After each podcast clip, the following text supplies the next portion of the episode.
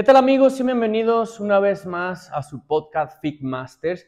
El día de hoy me siento muy contento y me congratulo con la presencia de una gran invitada, de una persona a la cual aprecio mucho y que antes de iniciar el programa quiero agradecerle que se haya tomado el tiempo, el esfuerzo y la dedicación de estar aquí con nosotros. El día de hoy estaremos en nuestra sección de Pregúntale al abogado. Sin más preámbulo, quiero darle la más cordial bienvenida a Daniela Bocanegra. ¿Qué tal? Soy bienvenida a Fit Masters.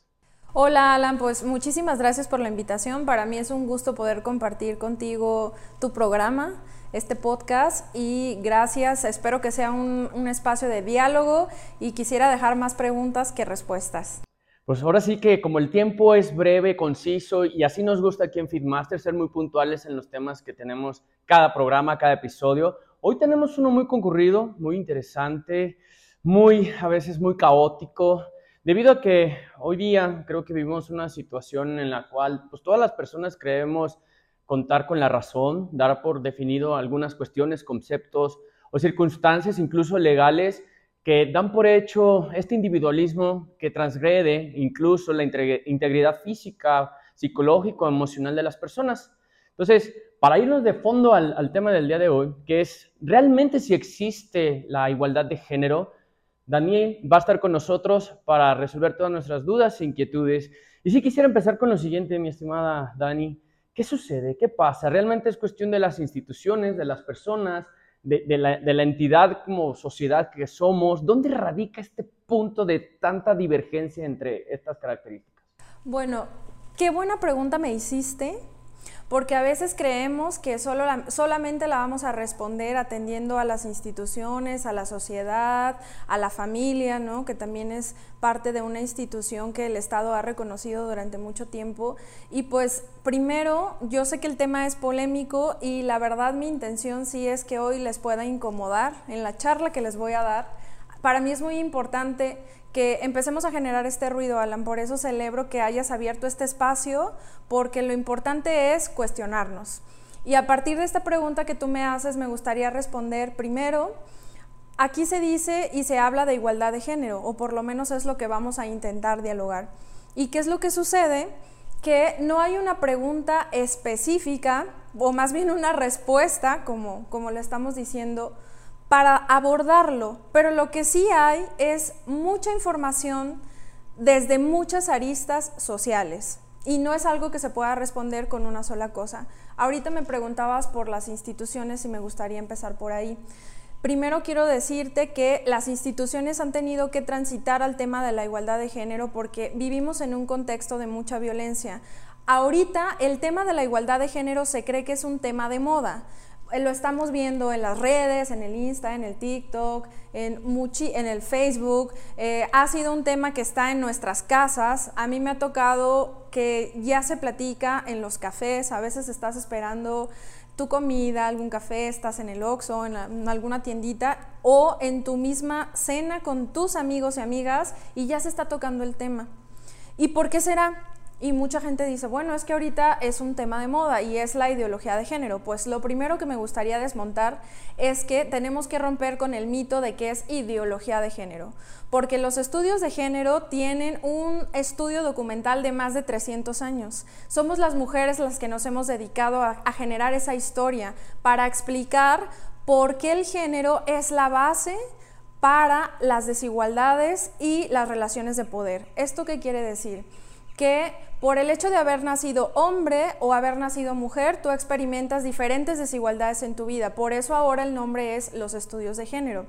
La información que se nos ha dado es la ideología de género, pero eso absolutamente tiene nada que ver y, quisiera como que empezáramos a romper estos paradigmas de que es una ideología, porque no.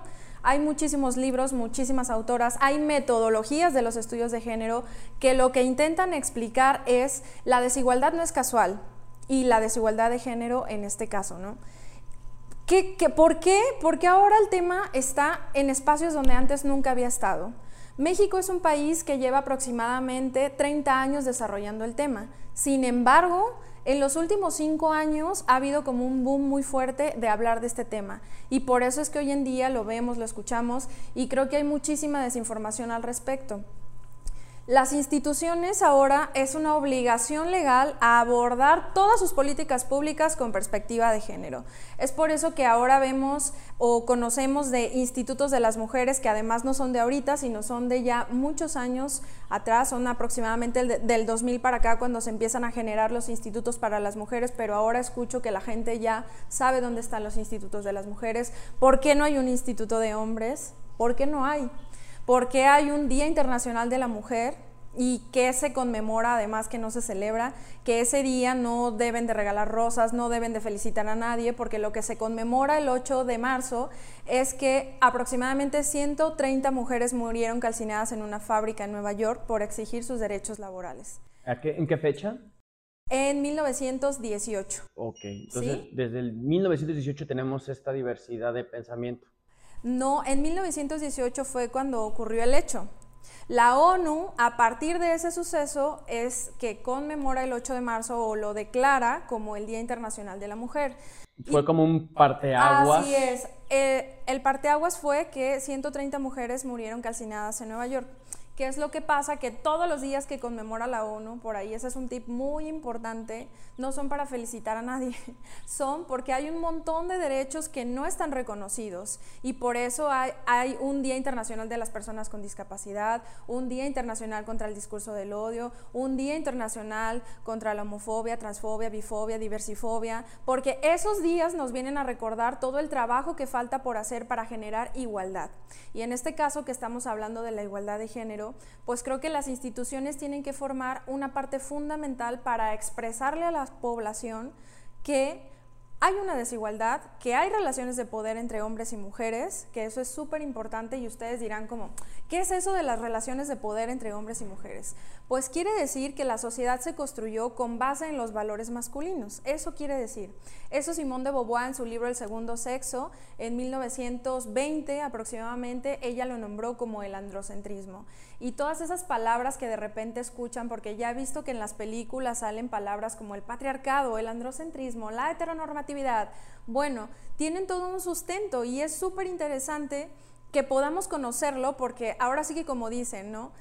Para saber qué, de qué va esa información que nos están dando, tenemos que saber en qué contexto se dio. Si nosotros no lo conocemos, pues vamos a generar un montón de información. Y por eso hay quien dice como, ay, las feministas traen todas, todos estos conceptos súper, el patriarcado y la heteronorma. Sin embargo, es muy interesante conocer de dónde viene. ¿Qué es eso que Simón de Beauvoir llamó el androcentrismo? Está facilísimo, que es la sociedad fue organizada con base en los valores masculinos. Se tomó al varón como el centro de las cosas y a partir de ahí se organizó todo. Un ejemplo de eso es el lenguaje. Ustedes saben que ahora se está queriendo visibilizar que tenemos que decir hola, buenas tardes a todos y a todas cuando hay mujer. O el todes. O el todes, que ahora viene con este tema de la, de la diversidad sexual, por ejemplo, ¿no? ¿Y por qué es? Mucha gente dice, pero eso no está en la RAI. Pues no, claro que no, porque en toda la historia de la RAI solo han existido, creo que seis mujeres en la RAI. Y con esto que les estoy explicando, pues podemos entender por qué el lenguaje se toma como masculino para todas, todos y todes, ¿no? Y es como, ahí tú te, tienes que sentir incluida. ¿Por qué? Pues porque es una forma de organización social. Entonces, si se fijan, le quitamos un montón de peso a esto que dice el patriarcado. Sin embargo, es una palabra que nos sirve para explicar cómo esa organización en torno a los valores masculinos va influyendo en todo lo que se hace socialmente. Y aquí voy. ¿Cómo podemos hacerle para que las personas realmente podamos vivir en una igualdad. No es solamente un asunto de las instituciones. Yo creo que el Estado debe responder a incorporar la perspectiva de género, porque eso también está, como todo el mundo tiene que incorporar ya la perspectiva de género en las instituciones. Y luego nos vamos a nuestra casa, yo pongo un ejemplo, si en las escuelas están abordando la perspectiva de género y están tratando de romper los estereotipos, por ejemplo, con el uniforme de las niñas, yo les decía el otro día en una charla a las niñas, eh, traemos ahí la falda en la secundaria y pues nos las vamos subiendo porque eventualmente es la etapa en la que más despertamos a la sexualidad y están los niños de de las escaleras queriéndonos ver los calzones, ¿no? Y ahí estamos como bajando, o sea, todos estos estereotipos que dicen como siéntate bien, trae falda, tienes que estudiar, tienes que comportarte de cierta manera y luego se preguntan por qué hay tanta desigualdad en el deporte. Y yo digo como, bueno, hay que empezar de ver qué uniformes llevamos las mujeres a la escuela. Me refiero a la desigualdad en el deporte, bueno, lo voy a tomar así en consideración puntual. ¿Te refieres en cuanto a la cuestión económica, al sueldo?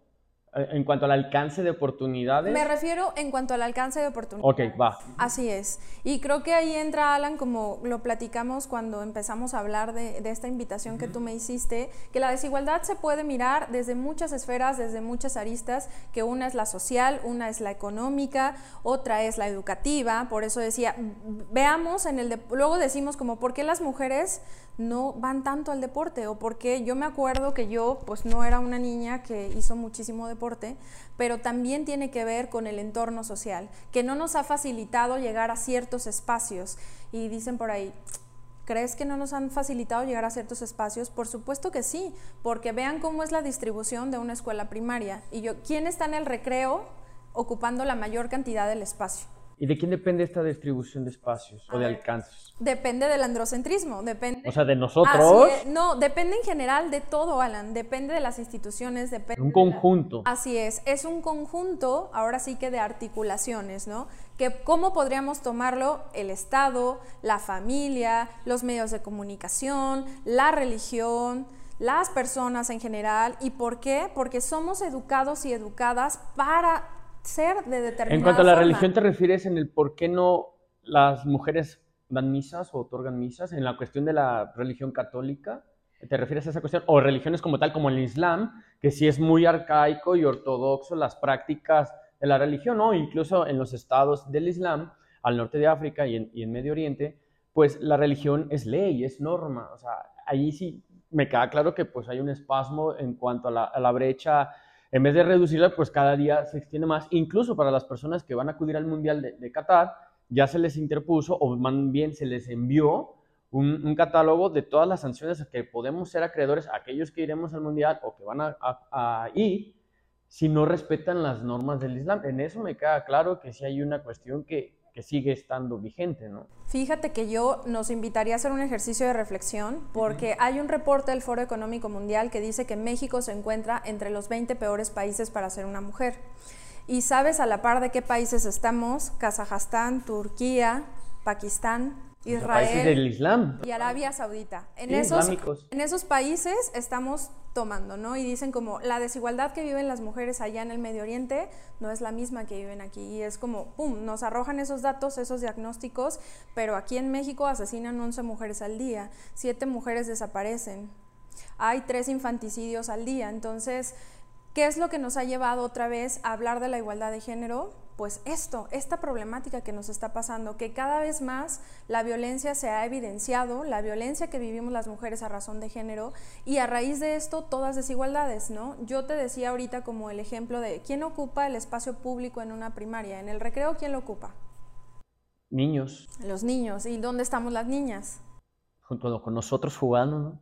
Me imagino, digo, yo, yo así me, crecí, me desarrollé jugando con ellas pues también. Con todo el respeto, claro que las niñas estamos a un lado y estamos jugando otros juegos que en su mayoría no es el deporte. ¿No?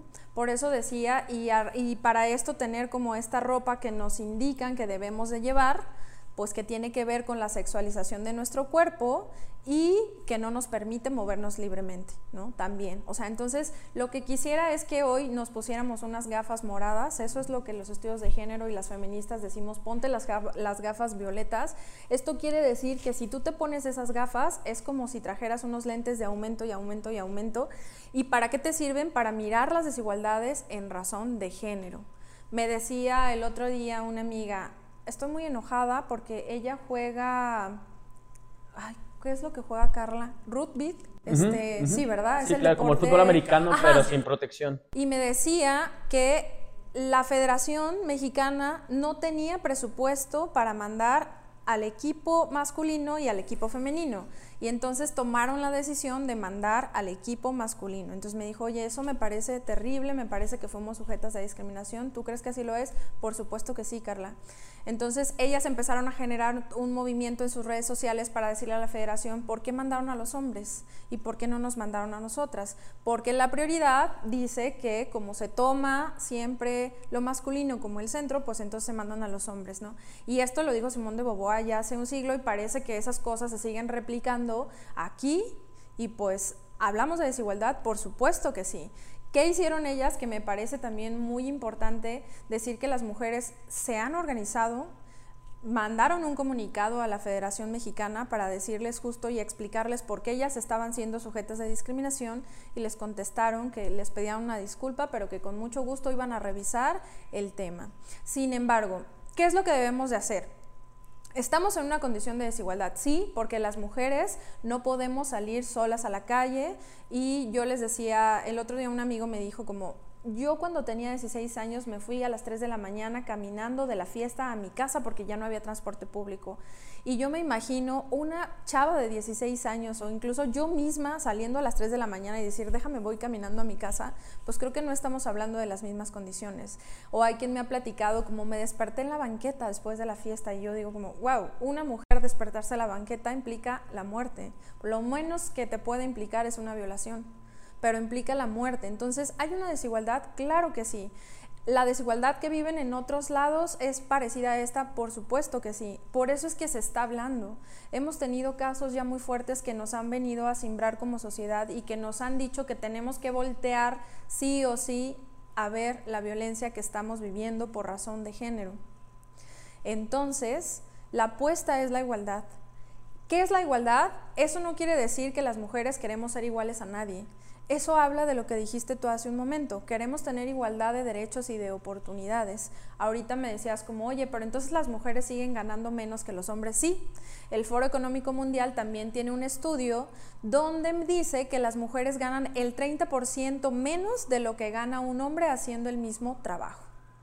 Y hemos visto cómo en empresas, cuando llega una mujer directora, le pagan, ah, ¿sabes qué? Pues no, no te podemos homologar el sueldo del que se fue, te vamos a pagar. ¿Pasa eso hoy día? Pasa, pasa. O sea, en tus referencias cercanas, en el, en, en el espacio que tú te encuentras, que es una institución pública, un órgano municipal, ¿pasa eso? ¿Te has centrado en esas cuestiones?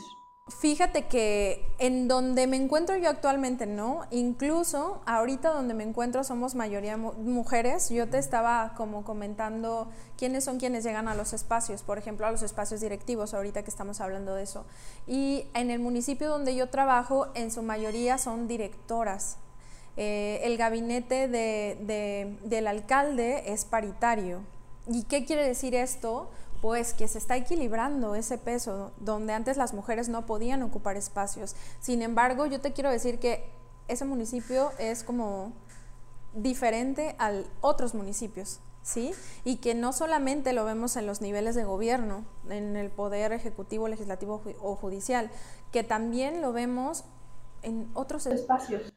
Me queda claro de todo este contexto que nos has mencionado a lo largo del programa y sí me genera mucha inquietud las circunstancias en las cuales ustedes como mujeres padecen en nuestro entorno social. Es menester mencionarles a todos los que nos escuchan que su servidor en, en, este papel que a mí me corresponde estar, sí se siente muy consternado, agraviado por todas las circunstancias, noticias nocivas, esa desinformación que tú y yo mencionábamos antes de estar aquí presentes, por el riesgo fundado, palpable y latente que viven todas ustedes yo tengo una hermana, es menor de edad todavía, y créeme que cuando yo escucho que ella sale de fiesta o, a sus actividades de ocio, incluso para la escuela, sí tengo como esa, esa cuestión o esa inquietud de saber si ella se encuentra bien.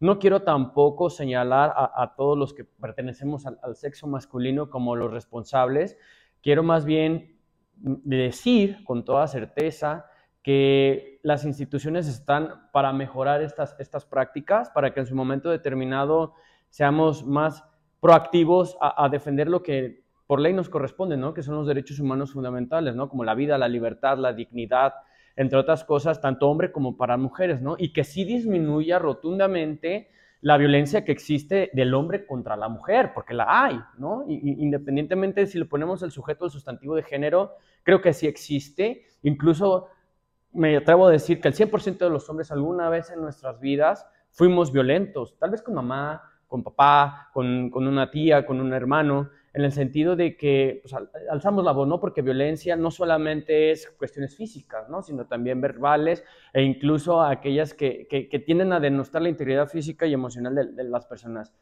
Sí, sí, me genera inquietud y, y sí estoy de acuerdo contigo en lo absoluto que deben de romperse estos paradigmas Porque bien es cierto, yo he escuchado incluso en mi propia familia, en mi núcleo muy cercano, y, ya estás tú aquí para decirnos si es verdad o no, pero se mencionaba antes que incluso las mujeres eran partícipes de, indagar ese machismo, ¿no? Como el hecho de lo que diga tu papá o lo que diga él o la cruz que tienes que cargar, ¿no? Ciertas cosas que en un momento determinado pues era una cuestión tradicional, ¿no? Entonces, creo que es momento de romper paradigmas, de, apegarnos a las nuevas tendencias y modalidades que, este mundo nos debe de, de, exigir, ¿no? Porque la importancia del, del humano o de la persona, tanto hombre como mujeres, pues es evolucionar. Y la evolución radica en que yo tengo que respetar a quien se encuentra aquí de frente de mí y viceversa, de una manera recíproca, ¿no? Entonces, ante este contexto, Dani, me, gustaría sí que lo mencionaras tal cual como son las, cosas. ¿Qué, ¿Qué falta? O sea, ¿en qué cuestión nos encontramos? ¿Qué propondrías en el sentido siguiente en el cual sí aminorara esta cuestión? Digo, no de la noche a la mañana vamos a tener ese cambio radical, entre nosotros como individuos, y hablo de individuos como tal, en el sentido de que podamos mejorar como sociedad. Mira, Alan, primero quiero decirte que acabas de dar en uno de los clavos muy importantes porque acabas de reconocer que todos los hombres en algún momento de su vida han ejercido violencia. Y me parece que por ahí tenemos que empezar. Uno, por reconocer que estamos ante una problemática, porque si seguimos negando esa problemática, pues nunca vamos a avanzar a ningún lado. Y por ahí dicen como las mujeres, eh, lo que me acabas de decir ahorita, las mujeres también son partícipes del machismo. Pues la realidad es que sí. A mí me han preguntado como, ¿cómo puedo identificar cuando una persona no es machista? Y yo le digo, pregúntale, ¿eres machista? Y si te dice que no, entonces sí es machista porque no está reconociendo que hay un problema. ¿Y qué quiero decir con esto? Que todas y todas las personas con las que convivimos, en las que estamos en sociedad, la sociedad es machista. ¿Cómo las personas no vamos a hacerlo? Por eso yo empecé este podcast diciendo, yo quiero incomodar, quiero que se cuestionen, quiero que indaguen, quiero que reflexionemos, porque si no visibilizamos ese problema, pues entonces, ¿cómo vamos a hacerle para cambiar la problemática? Entonces me gusta mucho esto. Y también quisiera decirles eh, esta parte que dicen como, oye, pero es que mi mamá también me decía como, oye, sírvela a tu hermano. A mí mi madre también me decía esto, pero no quiere decir que recaiga sobre ella toda la responsabilidad del machismo. Y dicen, ¿dónde estaba el papá? Que el que llegaba a las 10 de la noche de trabajar porque se le inculcó el rol de proveedor, ¿no? Los hombres también generan una desigualdad en torno al machismo y eso es lo que no, no se han dado cuenta que a pesar de que tienen privilegios, porque sí los tienen, también tienen este rol de proveedor, de que siempre tienen que ser fuertes, no pueden llorar y nos decimos como, ¿por qué los hombres no muestran los afectos? Pues porque desde chiquitos se les dijo como no llores, aguántese, pareces niña, ah, no te rajes, ¿no? Y me gusta mucho como evidenciar esta frase de no te rajes, es una expresión súper mexicana que lo que quiere decir es que las mujeres somos la otredad y en qué sentido que, nuestra, que tenemos un órgano que nos y ese órgano es la vulva y es nuestra vagina. Entonces, esa expresión mexicana de no te rajes, lo que nos está diciendo es como no te conviertas en una mujer. Y entonces también empezamos como a evidenciar todos estos estereotipos machistas y sexistas y los hombres pues no muestran los afectos. Es, eh, los hombres se mueren antes que las mujeres, tienen un promedio de vida de 7 años menor que nosotras. A quienes les dan más infartos son a los hombres porque no van a chequeos médicos. Y luego por ahí cuando hablamos de los 11 feminicidios que hay al día en México, me dicen como, pero es que se mueren más hombres que mujeres en nuestro país. ¿Sí?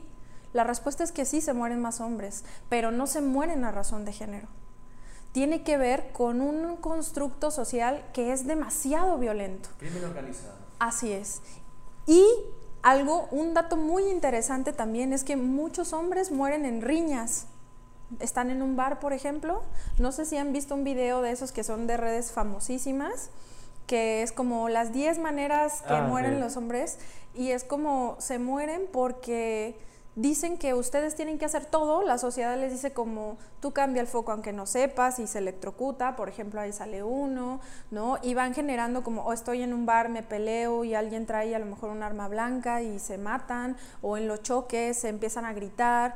¿Y qué pasó en el partido hace un poco? En el partido del Querétaro, pues es la máxima expresión del machismo y de la violencia, ¿no? En un evento que era lúdico, terminaron matándose.